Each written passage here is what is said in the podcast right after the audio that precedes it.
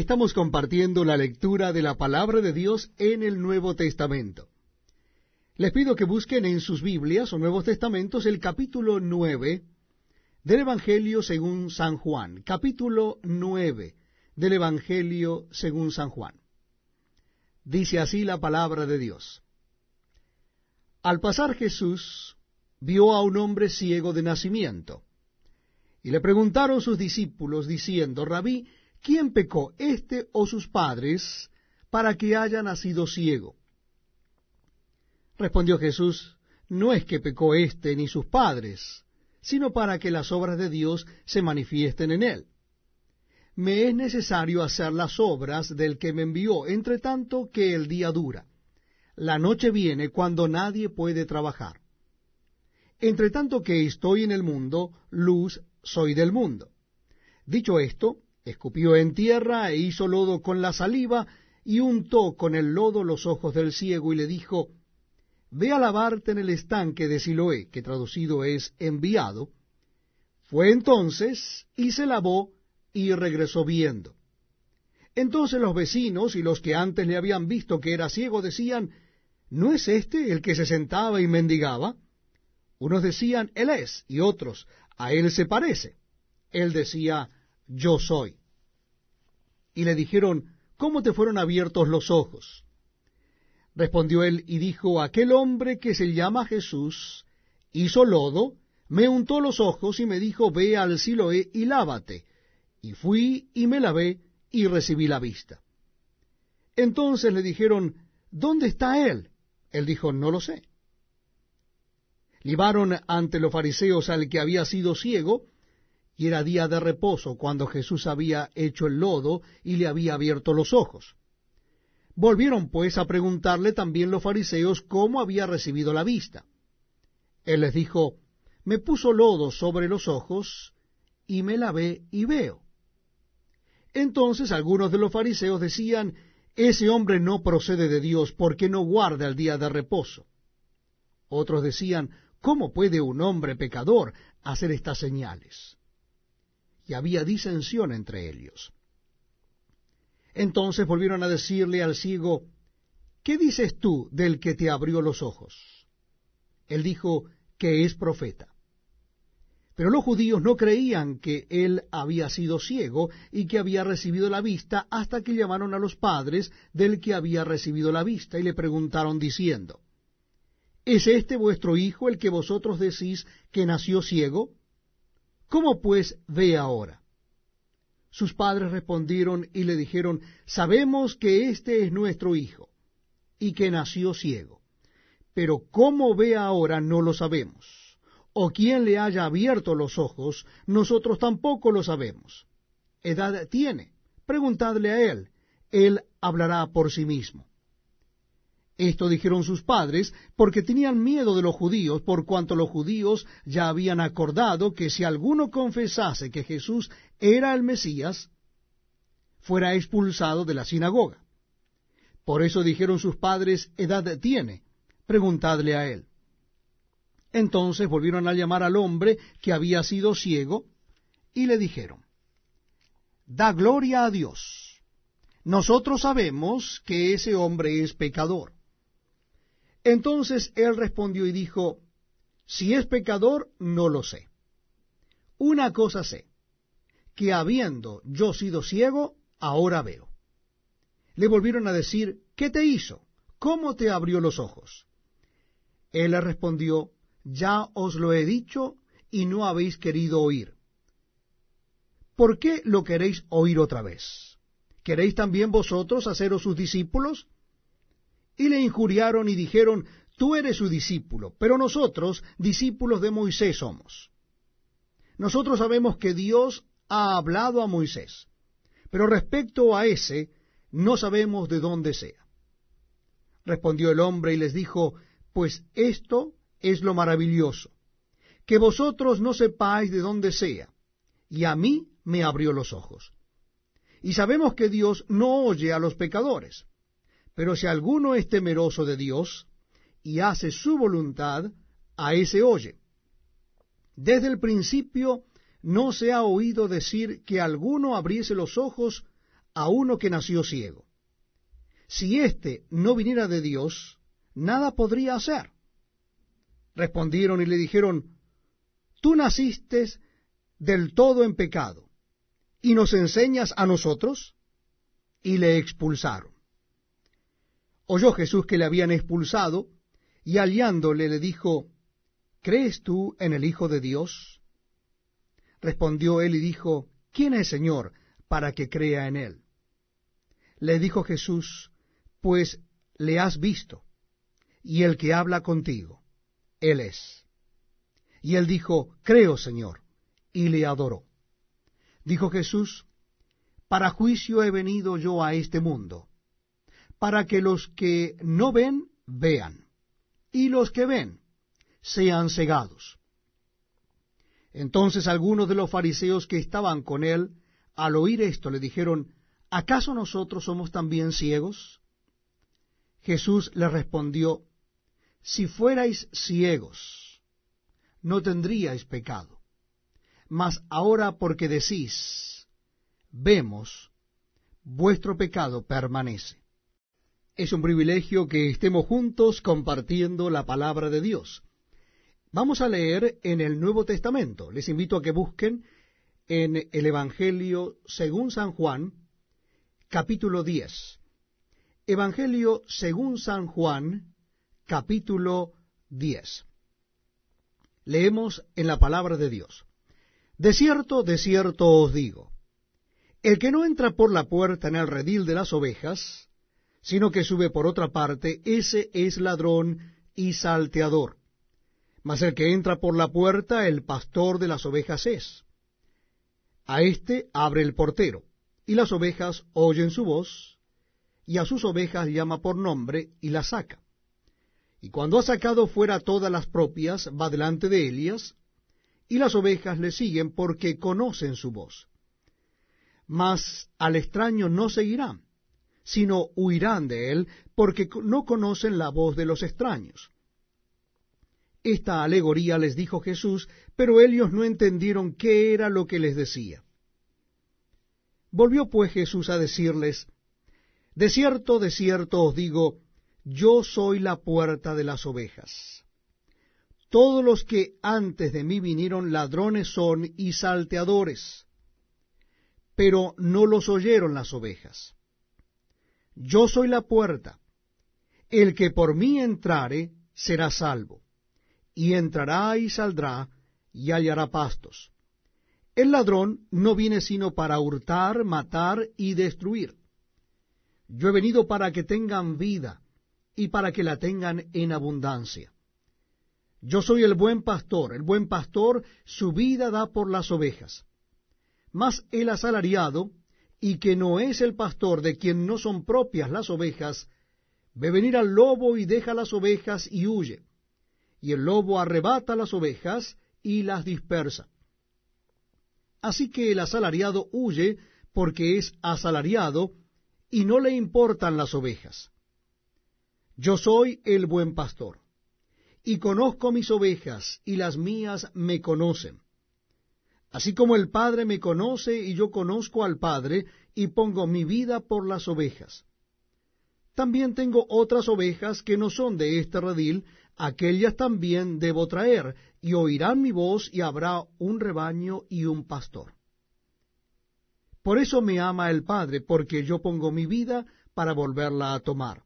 Nadie me la quita, sino que yo de mí mismo la pongo. Tengo poder para ponerla y tengo poder para volverla a tomar. Este mandamiento recibí de mi Padre. Volvió a haber disensión entre los judíos por estas palabras. Muchos de ellos decían, demonio tiene y está fuera de sí. ¿Por qué lo oís? Decían otros, estas palabras no son de endemoniado. ¿Puede acaso el demonio abrir los ojos de los ciegos? Celebrábase en Jerusalén la fiesta de la dedicación. Era invierno. Y Jesús andaba en el templo por el pórtico de Salomón. Y le rodearon los judíos y le dijeron, ¿Hasta cuándo nos turbarás el alma? Si tú eres el Cristo, dínoslo abiertamente. Jesús les respondió, os lo he dicho y no creéis. Las obras que yo hago en nombre de mi Padre, ellas dan testimonio de mí. Pero vosotros no creéis, porque no sois de mis ovejas, como os he dicho. Mis ovejas oyen mi voz, y yo las conozco y me siguen, y yo les doy vida eterna, y no perecerán jamás, ni nadie las arrebatará de mi mano. Mi Padre que me las dio es mayor que todos, y nadie las puede arrebatar de la mano de mi Padre. Yo y el Padre uno somos. Entonces los judíos volvieron a tomar piedras para apedrearle. Jesús le respondió, Muchas buenas obras os he mostrado de mi Padre. ¿Por cuál de ellas me apedreáis? Le respondieron los judíos diciendo, por buena obra no te apedreamos, sino por la blasfemia, porque tú, siendo hombre, te haces Dios. Jesús le respondió, ¿no está escrito en vuestra ley, yo dije, dioses sois? Si llamó dioses a aquellos a quienes vino la palabra de Dios, y la escritura no puede ser quebrantada al que el Padre santificó y envió al mundo, vosotros decís, ¿tú blasfemas porque dije, Hijo de Dios soy? Si no hago las obras de mi Padre, no me creáis. Mas si las hago, aunque no me creáis a mí, creed a las obras, para que conozcáis y creáis que el Padre está en mí y yo en el Padre procuraron otra vez prenderle, pero él se escapó de sus manos. Y se fue de nuevo al otro lado del Jordán, al lugar donde primero había estado bautizando Juan, y se quedó allí. Y muchos venían a él y decían, Juan a la verdad ninguna señal hizo, pero todo lo que Juan dijo de éste era verdad. Y muchos creyeron en él allí. Dedicamos este tiempo a compartir la lectura de la palabra de Dios. Bienvenidos amigos. Les invito a que busquen en sus Biblias o Nuevos Testamentos el Evangelio según San Juan. Evangelio según San Juan, capítulo 11. Repito, la cita bíblica es Evangelio según San Juan, capítulo 11. Comenzamos en el versículo primero. Estaba entonces enfermo uno llamado Lázaro de Betania, la aldea de María y de Marta su hermana. María, cuyo hermano Lázaro estaba enfermo, fue la que ungió al Señor con perfume y le enjugó los pies con sus cabellos. Enviaron pues las hermanas para decir a Jesús, Señor, he aquí, el que amas está enfermo. Oyéndolo Jesús dijo, esta enfermedad no es para muerte, sino para la gloria de Dios, para que el Hijo de Dios sea glorificado por ella.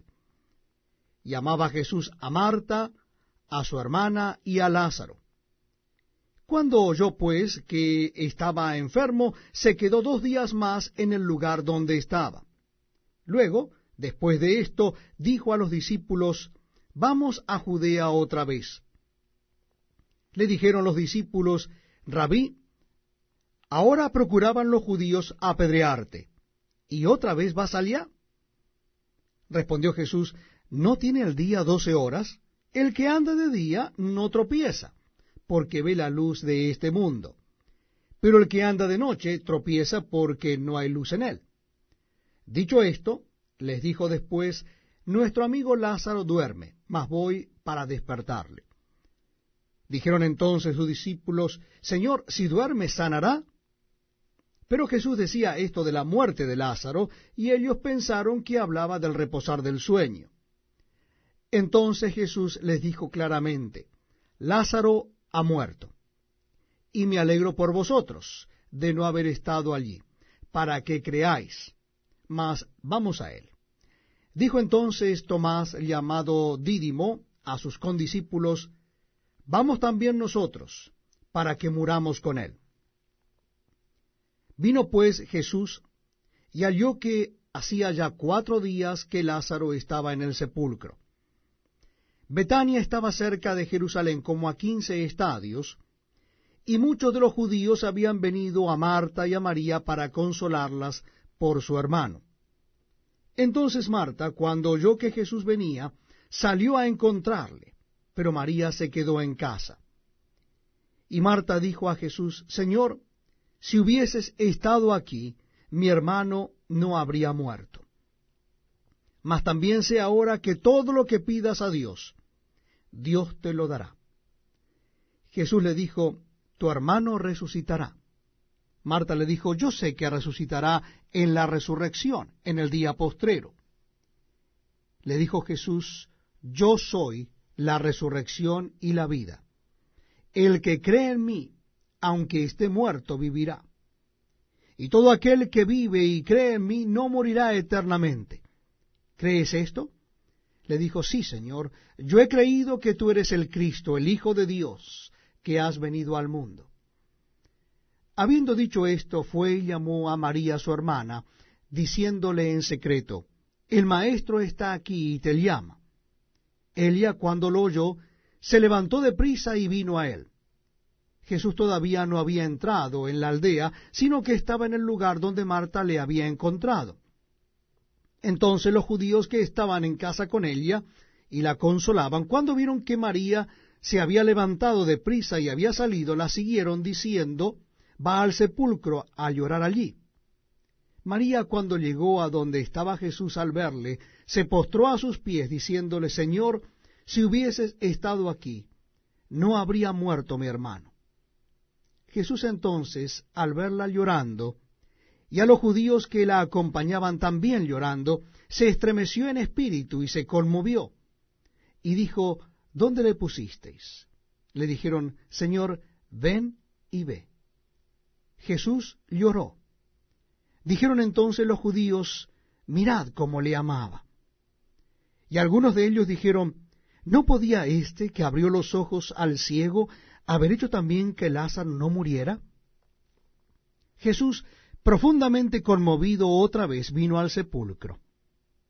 Era una cueva y tenía una piedra puesta encima. Dijo Jesús, quitad la piedra.